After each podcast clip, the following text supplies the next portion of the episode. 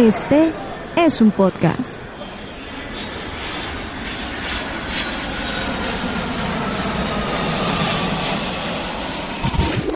Aeropuerto Podcast. Un espacio dedicado a la aviación. Aeropuerto Podcast. Hola, ¿qué tal? ¿Cómo están? Una vez más, sean bienvenidos a Aeropuerto Podcast, el podcast dedicado a la aviación. Soy Manuel Camargo Chemas y me encanta saludarlos el día de hoy porque tenemos un día bastante, pero bastante tecnológico. Y pues empezamos el podcast el día de hoy con el Aeropuerto Internacional El Dorado de Bogotá porque el gobierno colombiano implementó un nuevo sistema biométrico llamado Biomin, el cual permite que en un tiempo menor a eso de 25 segundos los nacionales puedan registrarse para ingresar al país. El nuevo sistema que fue instalado en las zonas de migración del aeropuerto cuenta con 10 módulos y su funcionamiento consta a través del reconocimiento del iris del viajero. Según el director general de Migración Colombia, Cristian Kruger Sarmiento, expresó que también este sistema es único en el mundo y que tiene una capacidad superior a los 1200 registros al mismo tiempo. Además, añade que una de las mayores ventajas que tiene el nuevo sistema Biomin, además de la reducción en los tiempos de atención,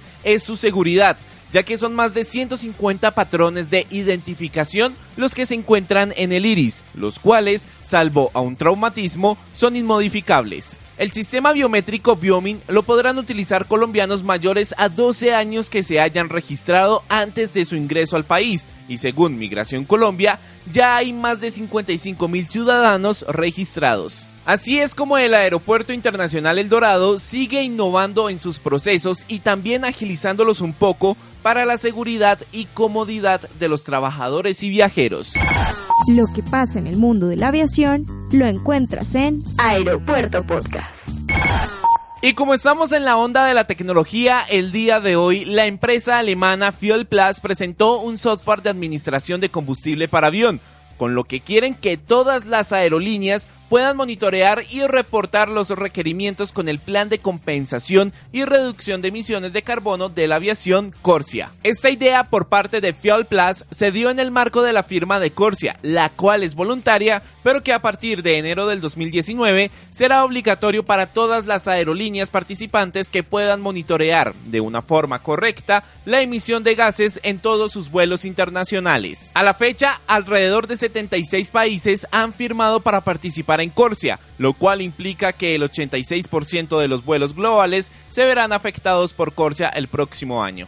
Según Klaus Peter Bronke, CEO de Fuel Plus, señaló que nuestro software de misiones está basado en una solución ya conocida que ha sido utilizada desde el 2010 y es aprobada por los estándares de la Unión Europea.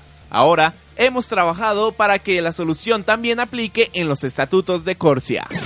La noticia de la semana en Aeropuerto Podcast. Nosotros siempre que nos subimos a un avión anhelamos tener una conexión a internet en nuestro dispositivo móvil, ya sea para enviar un mensaje a un familiar, un correo electrónico o simplemente postear una foto en Instagram de cómo va tu vuelo. Pues para todo esto, Airbus, Delta, OneWeb, Sprint y Barty Airtel anunciaron la formación de la Seamless Air Alliance, una organización que quiere cumplir el sueño de todos los viajeros de poder tener una conexión estable a Internet, reduciendo costes de infraestructura y mejorando la calidad de las conexiones. Esta alianza, que sigue en la tarea por atraer a más empresas para trabajar en este megaproyecto, dará en un futuro vía libre a que las compañías de telefonía provean a sus clientes conexiones de alta velocidad y estabilidad durante los vuelos. La formación de esta alianza deja algo en claro y es la reducción de costes en la infraestructura para el acceso a Internet en el aire. Para todo esto, se destaca la nueva línea de satélites de OneWeb que se lanzará este año, una empresa que quiere acabar con la división digital entre la Tierra y el aire. El director administrativo y consejero delegado para India y el sur de Asia de Bharti Airtel, Gopal Vital, expresó que la alianza permitirá que los más de 370 millones de clientes de Bharti Airtel se beneficien de este Internet de alta velocidad en los vuelos. Esperamos colaborar con todos los miembros para asegurarnos que esta plataforma esté operativa en lo antes posible. Y con esta gran noticia tecnológica nos despedimos hoy en Aeropuerto Podcast. Soy Manuel Camargo Chemas y como siempre es un gusto poderlos acompañar con lo mejor de la actualidad en el mundo de la aviación. Nos escuchamos en el siguiente podcast. Chao, chao. Hasta aquí Aeropuerto Podcast. Recuerda seguirnos en Facebook e Instagram como Aeropuerto Podcast.